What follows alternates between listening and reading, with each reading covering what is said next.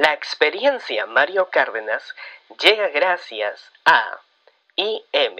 Búscanos en Instagram y Facebook como im.a.store. Harawik, escribe eso que sientes hoy. Harawik, búscanos en Instagram. Y VA3. Búscanos en Instagram como VA3 Perú para diseños y más. Bueno, en esta parte debería estar empezando diciendo algo bastante coherente, algo bastante animado, diciendo algo que tal vez haya ensayado un poquito. Les apuesto que en verdad eh, no he hecho casi nada de lo anterior guionizado.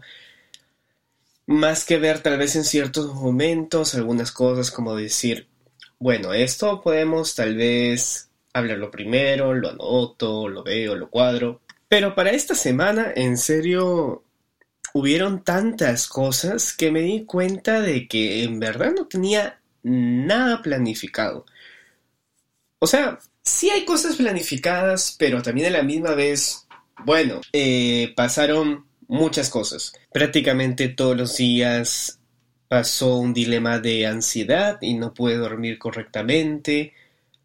Luego hubieron tareas adicionales, tuve que hacer salidas inesperadas, tuve que hacer tuve que hacer muchas cosas y entonces era como ¿en qué momento puedo grabar el podcast? Y pues no había ningún momento clave, tal vez como para poder hacerlo. Entonces, ¿qué hacer? ¿Cómo, cómo hacerlo? Pues no tenía la menor idea y pues también dije, vamos a revisar tal vez en la lista de temas pendientes porque hay un montón de temas pendientes que me gustaría tocarlo, pero pues dije, no, vamos a hacerlo bien sencillo. Vamos a agarrar esto, vamos a agarrar el laptop, vamos a aprenderlo, vamos a ver qué sale y pues hasta ahora no tengo la menor idea hacia dónde vamos. Eh, vamos a hablar un poco de esas cosas que en un comienzo tú planificabas que iban a salir bien y que luego por esas cosas pues no salen tan bien, ¿ya? Entonces, vamos a empezar a recordar un poco esto. Primeramente, antes que nada, bienvenidos y bienvenidas al podcast. Esta es la experiencia Mario Cárdenas, conmigo, Mario. Y pues simplemente para darles un gran saludo, espero que se diviertan. Yo no tengo la menor idea de cómo voy a terminar esto. Y si es que hubieran cámaras indiscretas por acá, les aseguro que vieran de que no hay ningún tipo de papel ni nada y, y no sé qué hacer. Ya, así que vamos con eso. Miren, yo sé que hay mucha gente que tal vez empieza a planificar muchos detalles de su vida y cosas así. Yo he tenido ese peligro constante desde que yo era muy chiquito.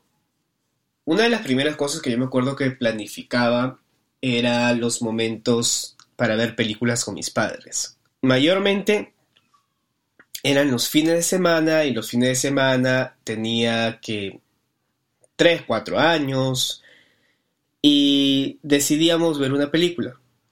Mayormente ellos, en verdad era como que ellos me hacían el favor de ver una película, entre comillas. Porque yo quería ver películas animadas y mis padres desde que yo tengo uso de razón gustaban de ver siempre películas pero de acción.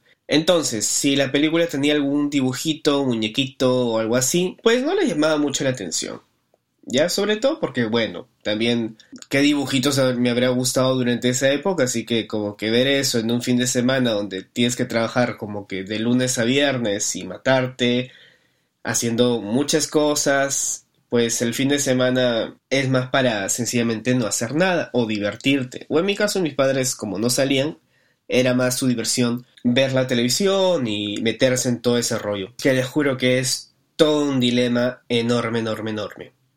¿Ya? Por o bueno, era un dilema para esas épocas. Resulta pues de que eh, yo prácticamente tuve que empezar a ver como que películas que le podrían gustar a mis padres y también me gustaría ver a mí. Y ahí era un terrible problema porque digamos las películas, digamos que las películas de de niños, pues no radicalmente hay disparos, muerte, destrucción, drogas, sexo y rock and roll. O sea, no necesariamente va por ese lado. Y obviamente que van a empezar a decir, claro, pues es una película para niños. O sea, ¿cómo, cómo va a tener ese tipo de contenido si es que es para niños? O sea, es, es como que reacciona, amigo, reacciona. Bueno, sí es verdad que no, no puedes tener, digamos, ese tipo de contenidos. Pero por eso también yo creo que me acostumbré mucho a ver como que un tipo de cine en el cual era un poco eh, diferente para mi edad. Yo me acuerdo que veía películas de Disney, pero eh, ya animadas. Una de las que más recuerdo es una película que a veces eh, no la quieren tomar como si fuera canon, pero es canon de, de, Disney, por decirlo así. A veces la han dejado olvidada, que es la película del inspector Gadget.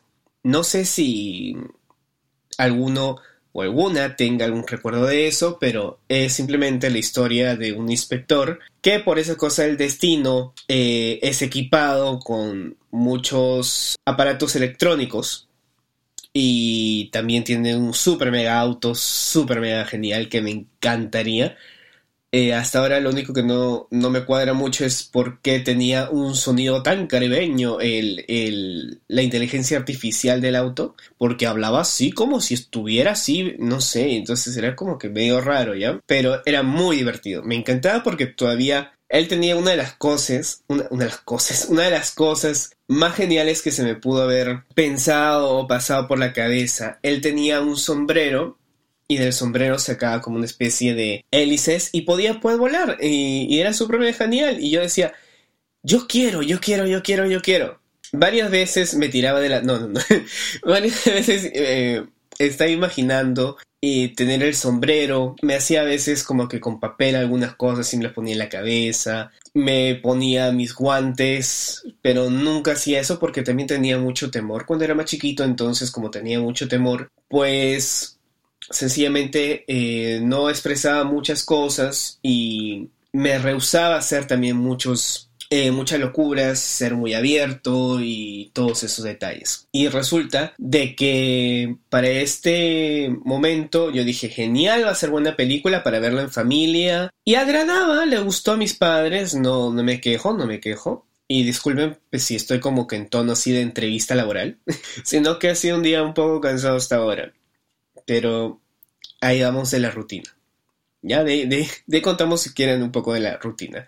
¿Quieren escucharlo? Sí, bueno, está muy bien. Resulta de que lo intenté, intenté convencerla, funcionó, le gustó y ya está.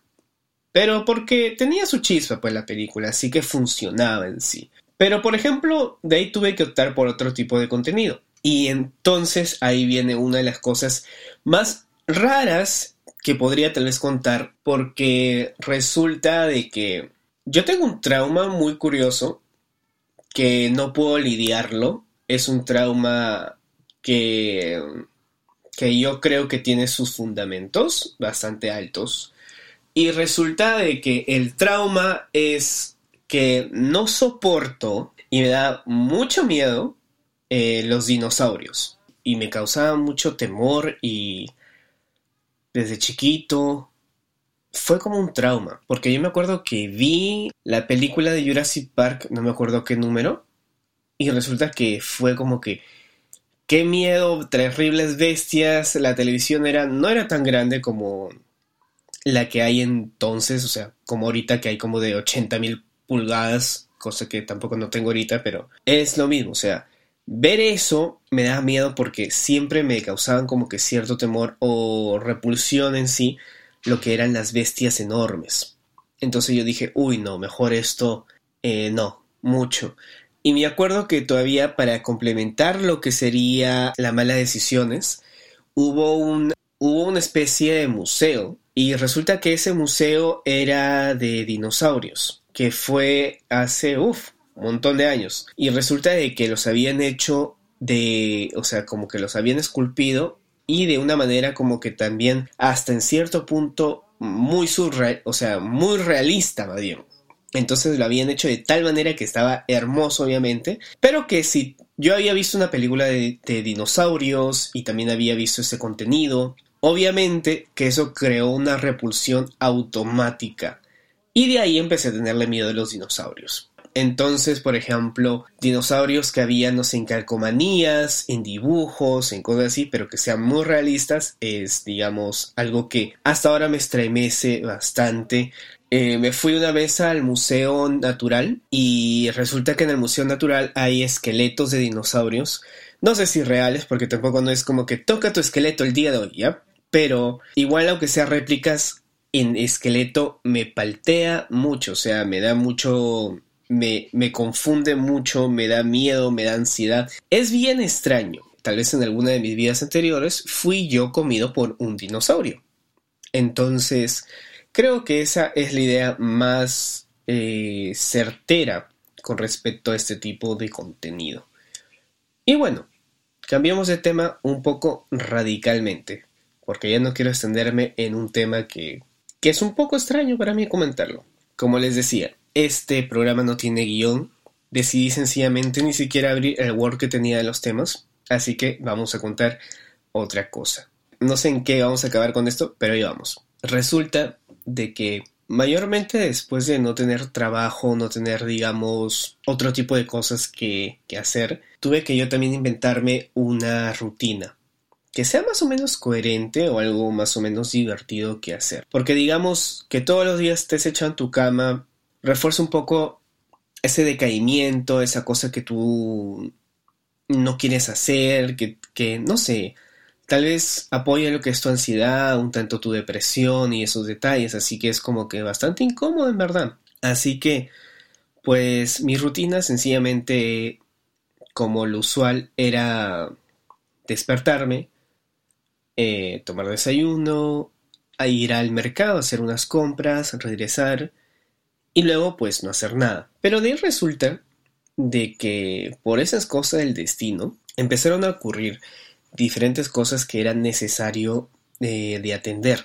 Y pues no les estoy hablando como que de la última época, como que de lo más reciente, sino tal vez eh, creo que no ahorita, sino hace, será dos años atrás, año y medio atrás más o menos. Resulta que para esas cosas, pues habían bastantes problemas en casa, pero de diferente, de diferente índole. Y pues una de las cosas que me llamaba mucho la atención era de que mi prima tenía una iniciativa que ya les comenté un poco en el podcast número uno, en la cual ella daba shows infantiles y hacía diferentes temáticas y todo eso. Yo me acuerdo de que la primera vez que yo fui a apoyar, a mí me dijeron sencillamente, tú te vas a poner en este lado, no vas a hacer exactamente nada, ¿ya? Y me ayudas a acomodar los juegos. Ok, perfecto. Entonces me puse en un lado, acomodé los juegos, todo bonito, mi sobrino estaba ahí, estaba más chiquito, toda esa cosa, pero ya estaba pasable. No daba mucha lata, en verdad. Y pues lo que vino también a mi mente fue, un poco aburrido es hacer esta cosa, pero después de que pagaron dije, uy, abúrreme lo que tú quieras.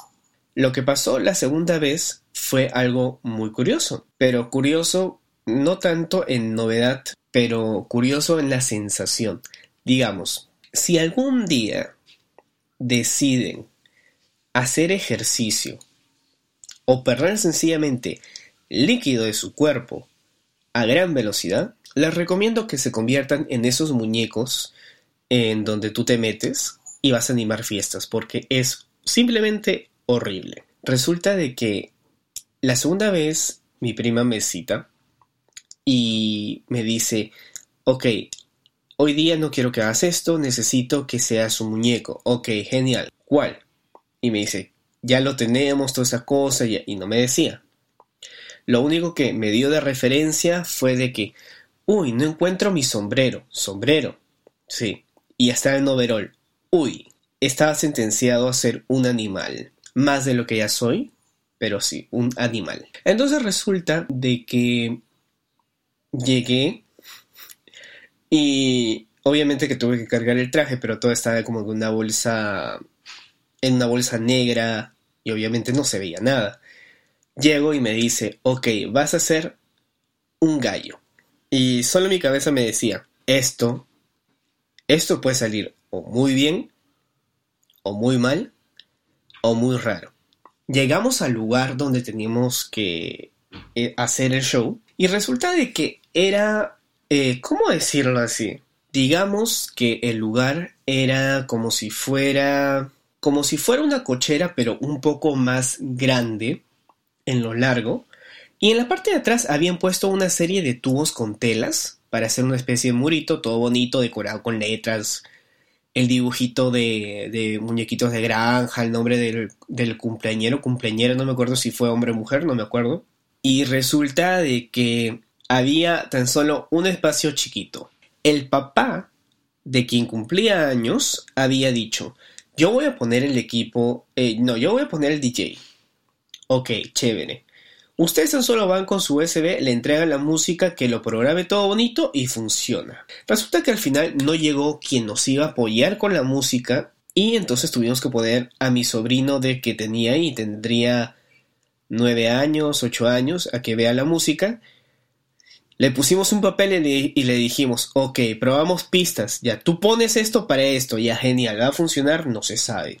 Y resulta de que, acordándonos de la parte de atrás, está el muro con las telas. Y resulta que en ese pasadizo donde estaba el DJ era el único espacio en el cual yo tenía para pasar, porque a mí me habían ocultado detrás de la detrás del muro de telas, ya detrás de esa estructura media rara que era como una pared, porque si yo estaba al lado de los niños, obviamente si tú eres muñeco, depende del contexto, te pueden querer más o menos.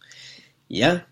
Nunca les vas a dar igual es o te quieren más o te van a querer menos. ¿Cómo? Hay muñecos que causan cierta simpatía, ¿ya? Y entonces es como que los ven y todos, ah, yo quiero una foto, yo quiero esta cosa, yo quiero lo otro, ya. Resulta que el gallito fue la sensación. Me sentía como si estuviera yo parrandeando. Secreto para quien quiera meterse a ese trabajo completamente raro pero divertido. Si te mueves adentro del muñeco como si te mueves en tu vida diaria, el muñeco no se va a mover nada y no va a parecer nada interesante y vas a parecer un zombie de peluche como que ahí parado. Lo malo de esas vainas es que te consume mucho literalmente de ti.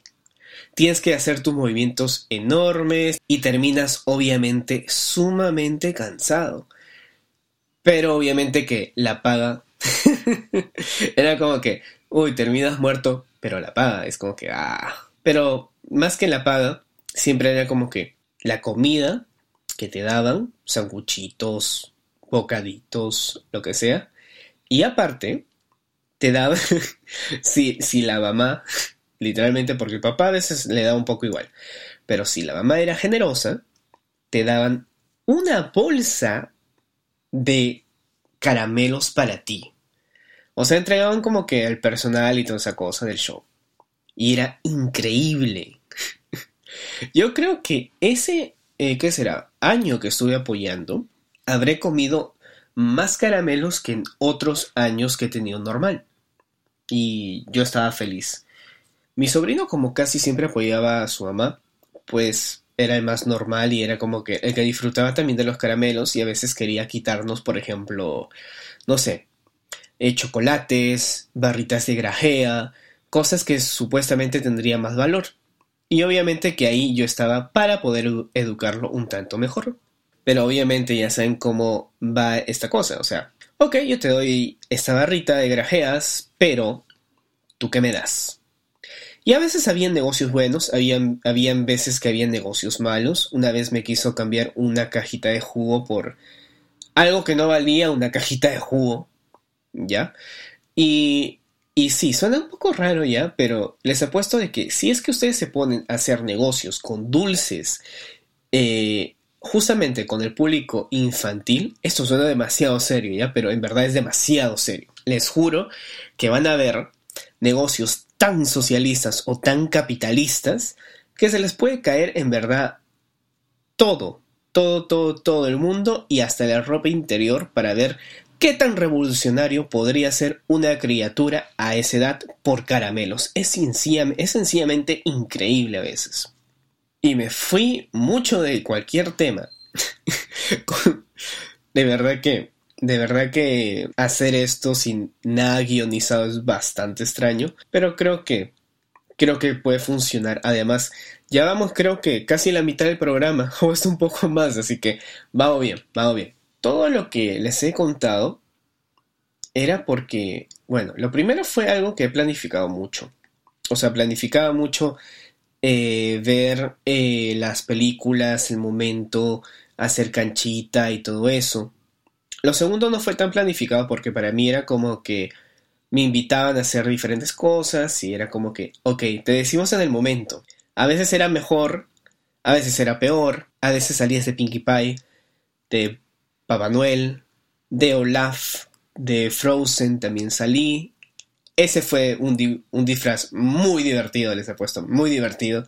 Sobre todo porque sentías que se te movía todo y y la panza por fin no la tenía que esconder como en otros lados. Me acuerdo que una vez salí de Santa Claus y la barba era o sea, se le había malogrado el elástico que había que estaba para ajustar y resulta de que se veía al final toda mi cara y abajo era como si tuviera una barba tan solo desde la parte de mi, mentón o de la parte de mi papada hasta abajo, como si fuera esos monjes budistas super mega ya elevados. Y hay cosas que uno, digamos, se podría decir, ay, que roche, pero llegó un punto donde sencillamente me daba igual, porque de la nada, digamos, tuve creo que cuatro shows y pagaron muy bien. Y me acuerdo que, pero de verdad, demasiado bien. Yo no creía haber recibido tanta plata, por lo menos en esa semana, pero como era Navidad y toda esa cosa, fueron cuatro shows. Ahora no me acuerdo en qué me gasté esa plata. Pero ojalá que me la haya gastado en algo útil. Aunque sé que el Mario del pasado habrá dicho, no, diviértate, o sea, gástale en cualquier cosa. O sea, como que está bien Mario del pasado, te lo voy a perdonar. Pero el asunto, a, lo, a dónde íbamos. Muchas veces yo he tenido el crimen de estar planificando cada cosa que yo he estado queriendo hacer en mi vida. En el caso del podcast, había querido planificar tal vez en qué momento o en qué fecha lanzarlo, que es lo más tal vez común que alguien podría hacer con un podcast. Pero en el caso de lo que era, por ejemplo, más, eh, no sé si decirlo personal, pero quería planificarlo con mucho más de anticipación, pero no pude. Para muestra, un botón. Yo me acuerdo que la primera vez que yo eh, fui a Trujillo porque tuve una pareja ahí en, en ese departamento, en ese lugar, ¿ya?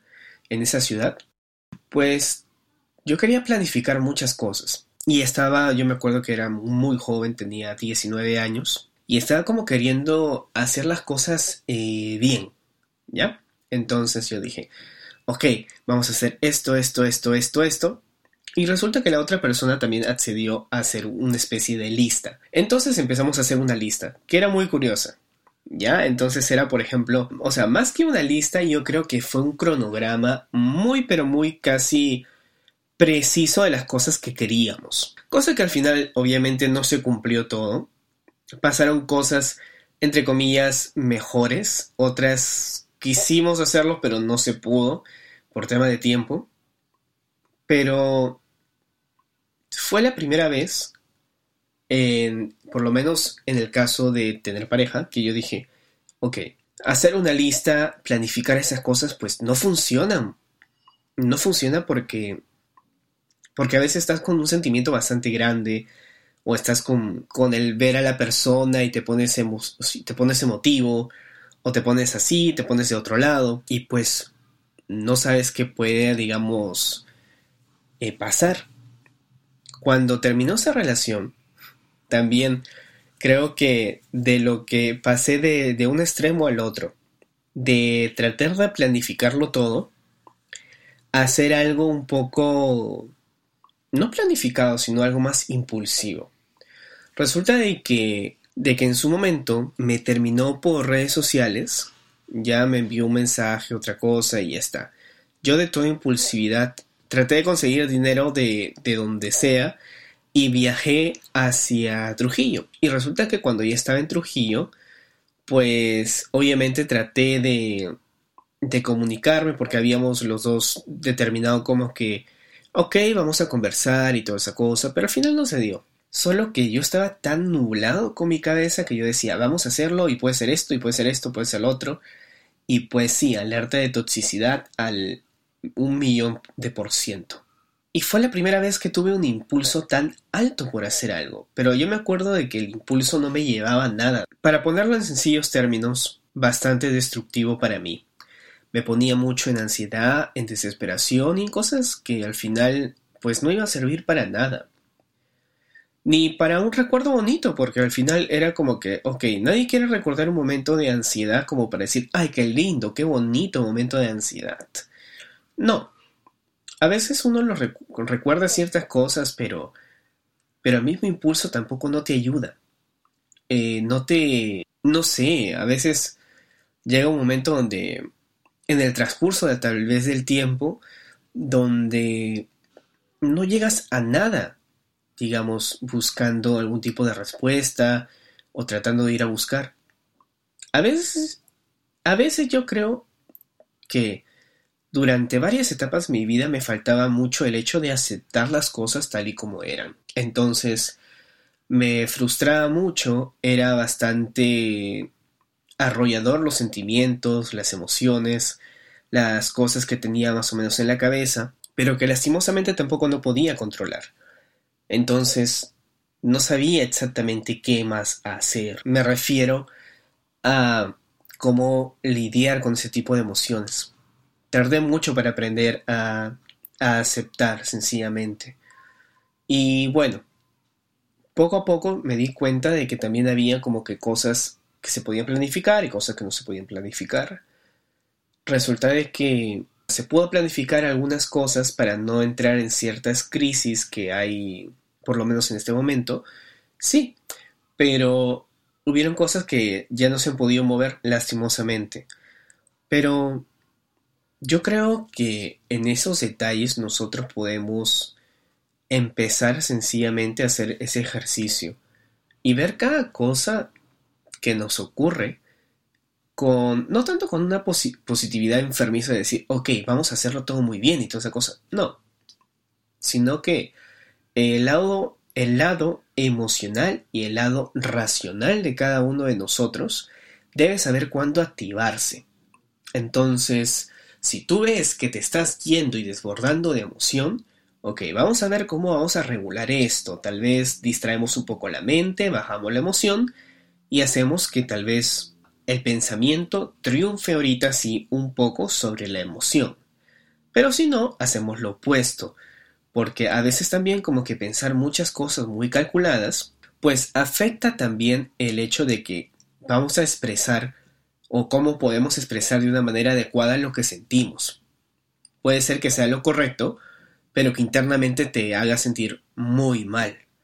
Entonces, cómo hacer el balance es increíble de lograrlo, porque es mucho trabajo. Yo tengo una amiga a la cual yo aprecio bastante y que me ha dicho que ha escuchado el primer podcast o el segundo, no me acuerdo cuál, no, creo que no me dijo nada de eso, pero si es que está escuchando, hola. y resulta de que ella ha tenido problemas con lo que es la ansiedad y cosas de, de ese tipo. ¿Ya? Y por lo menos ella tenía un problema muy enorme, que se cancelaba a ella misma, pero de una manera increíble. Por ejemplo, tenía muchos deberes, habían algunas cosas por ahí que resolver, adicionales, habían otras cosillas más y ¡pum! Se bloqueaba todo exactamente y pues no hacía nada. Yo en un comienzo no sabía por qué la gente pasaba de esas cosas hasta que me tocó.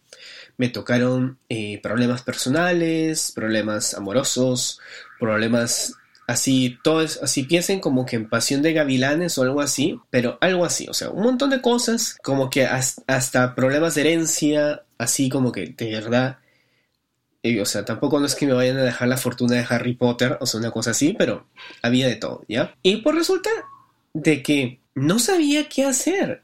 Y de verdad que no sabía nada que hacer, porque era como que parte de la familia estaba teniendo un conflicto como Godzilla y King Kong, eh, otra parte está congelado como, como, no sé, soldados de terracota, eh, otra parte está queriendo sobresalir como si fuera, no sé, un Diglett de Pokémon ahí en la Tierra y por arriba había tal vez unas bombas, no sé, que estaban tirando por, para que digan, uy, esto es de prueba. Pero resulta de que era mucho, mucho peso. Pasé cuando hubo ese tipo de conflicto acumulado como también dos meses. O, no, no, no, no. Fueron cuatro o cinco meses en donde, por ejemplo, no solo no hacía cosas, no solo no busqué trabajo, no solo estaba desanimado, no solo no quería hacer eh, proyectos, ni moverme, ni empezar a publicar. Ahora el, el, problema que yo tengo es a veces el tiempo, porque a pesar de tener tiempo para muchas cosas, a veces hay cosas muy chiquitas, pero que involucran una cantidad de tiempo enorme. Por ejemplo, el podcast, hay que grabarlo, hay que editarlo, hay que cuadrar exactamente cada parte del audio para que se escuche perfecto, hay que quitar los silencios incómodos, hay que quitar a veces un poco de ruido. Y no tenía esta semana tiempo para, digamos, hacerlo hasta este momento, así que estoy grabando de día, mayormente grabado de noche, pero hoy día decidí, vamos contra todo, porque la idea es no salir de eso, no salir de, de si tú tienes esa, esas ganas ya de hacer tu proyecto personal, de, de cargarte esa responsabilidad, de hacerlo. Un paso, poco a poco. ¿Me falta hacer más cosas en redes sociales? Sí. ¿Tengo un proyecto adicional de escritura? Sí, claro que sí. Pueden seguirlo. Se llama Harawik. J-A-R-A-W-I-Q. Harawik. Pueden meterse ahí en las redes de Instagram, por favor. Y disculpen que me, que me publicite así tan descaradamente. Pero todas estas cosas, pues ayudan a uno a moverse, a estar en actividad, a tener una mejor actitud. Y no quedarme como esos meses que estaba estancado en cama y que no quería hacer nada y que el mundo se me derrumbaba y que a pesar de eso se derrumbaba el mundo y me daba prácticamente igual. Mi amiga pasó tiempos donde queríamos hacer eh, muchas cosas, ya porque hay proyectos, por ejemplo, lanzar cohetes a Marte, queremos abrir una, no sé, una picantería de, de pescados en Saturno, queríamos irnos a, no sé, a rebatir teorías usando el giratiempo para volver a donde Galileo y decirle, oye, tenemos una buena teoría. Queremos hacer muchas cosas, hay muchos planes. Pero había periodos donde en verdad no se puede controlar esa emoción bueno, ni siquiera emoción, sino esa sensación que es la ansiedad por hacer cosas que te puede hacer eh, por momentos, bueno, que por momentos te permite hacer muchas cosas y por otros momentos te dice no hagas nada. Es complicado a veces manejar las cosas.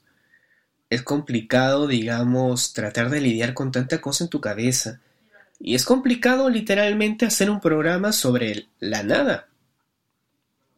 Eh, principalmente porque no sé si se han dado cuenta, pero ha sido complicado hablar de nada, entre comillas. A veces creemos de que sencillamente no hay nada interesante para contar. En verdad, eso que uno se dice es una gran mentira. No es que nunca tengamos nada para contar. Siempre hay algo para decir. Siempre hay una historia, siempre hay una emoción, siempre hay un vecino cerrando una reja, siempre hay algo que recibir, siempre hay algo que dar. A veces desvalorizamos mucho el seguro lo que yo voy a contar es sumamente insignificante. A veces creemos de que en verdad no tenemos nada bueno que decir o nada interesante que contar. Nos creemos tan aburridos. Y pues la verdad es que si resumiéramos nuestra vida a los acontecimientos grandes, así de estilo Infinity War, donde tenemos a todos los superhéroes que se reúnen y, hacen su crossover entre películas. Bueno, lastimosamente no tenemos como que todos los días momentos así, pero a veces nos olvidamos de darle valor a esas cosas que, que son chiquitas. Una de las mejores cosas que les apuesto que me ha pasado ha sido, después de mucho tiempo, reunirme con una amiga en su cumpleaños y pues sencillamente vi a gente que como que no pasaba mucho tiempo con ellos. tal vez una o dos personas que nunca había conocido. Yo me considero aún una persona muy nerviosa. Y cuando estoy muy nervioso hago todavía, hago, hago bromas. Pero fue uno de los momentos más bonitos que he pasado. Y sé que hay momentos así, que tal vez no hayan sido, digamos, para otros algo tan significante. Bueno, algo tan significativo, pero estar en comunidad, pasarlo bien, hablar, jugar, reír, sentirnos bien por un momento, puede hacer que ese momento, donde creemos que en verdad no significa nada, signifique todo para nosotros. Por eso a veces hablar de de nada o tal vez empezar hablando de algo que parezca muy raro, muy chiquito, como el recuerdo de la película del inspector Gadget o lo de Jurassic Park. O sea, disculpen con el trauma, pero había que sacarlo en algún programa, así que ahí lo dejo guardado. pero esas cosas te dejan disfrutando un poco más de la vida. Así que yo les dije desde un comienzo de que este programa no es... Eh, es un diario. Y bueno, tal vez luego vamos a comentar ciertas cosas, pero no, no planeo hacer reseñas ni nada por acá. Pero creo que se pueden quedar con eso. Valoren cada cosa que tengan a su lado, cada momento, cada persona. Cada parte de su historia es importante de ustedes. Así parezca insignificante, parezca nada. En verdad, para alguien todo eso es todo. Es todo por lo que tienen que vivir, por lo que tienen que sentir, por lo que tienen que luchar, por lo que tienen, no sé, que seguir haciendo algo. Y si tal vez en algún momento tú te sientas como que como que lo que vives es un poco nada o que no tiene nada de sentido, pues trata de conversarlo, trata de hablar, tal vez buscar a alguien que sí te pueda brindar ese apoyo profesional, a un psicólogo, tal vez, en todo caso, tal, puede ser también un psiquiatra, depende de tu caso personal, obviamente, y además que te hagan sentir que en verdad puede ser en verdad un cambio significativo si es que tú te lo propones, porque es posible. Uno, por ejemplo, aquí haciendo un programa empezando diciendo, no sé de qué hablar.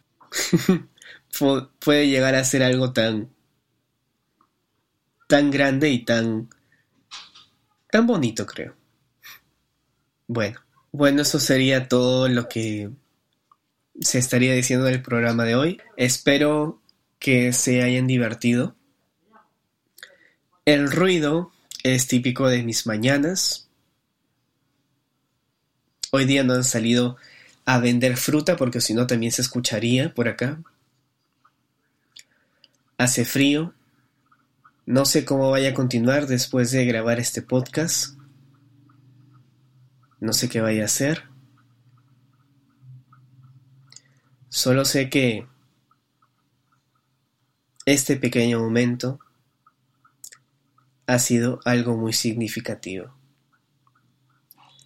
Y si me escucha una persona o cinco personas,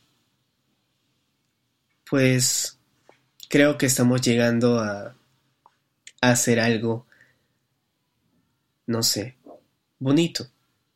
Y si no, tal vez a transmitir solo un poquito de, como dice el título, unas experiencias. Ahora sí, un poco de publicidad.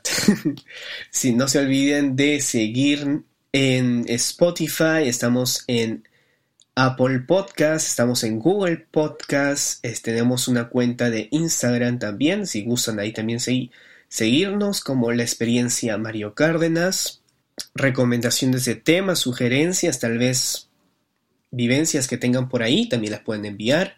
Y si no, ya saben, igual al correo, que es la experiencia Mario Cárdenas, bueno, arroba gmail.com.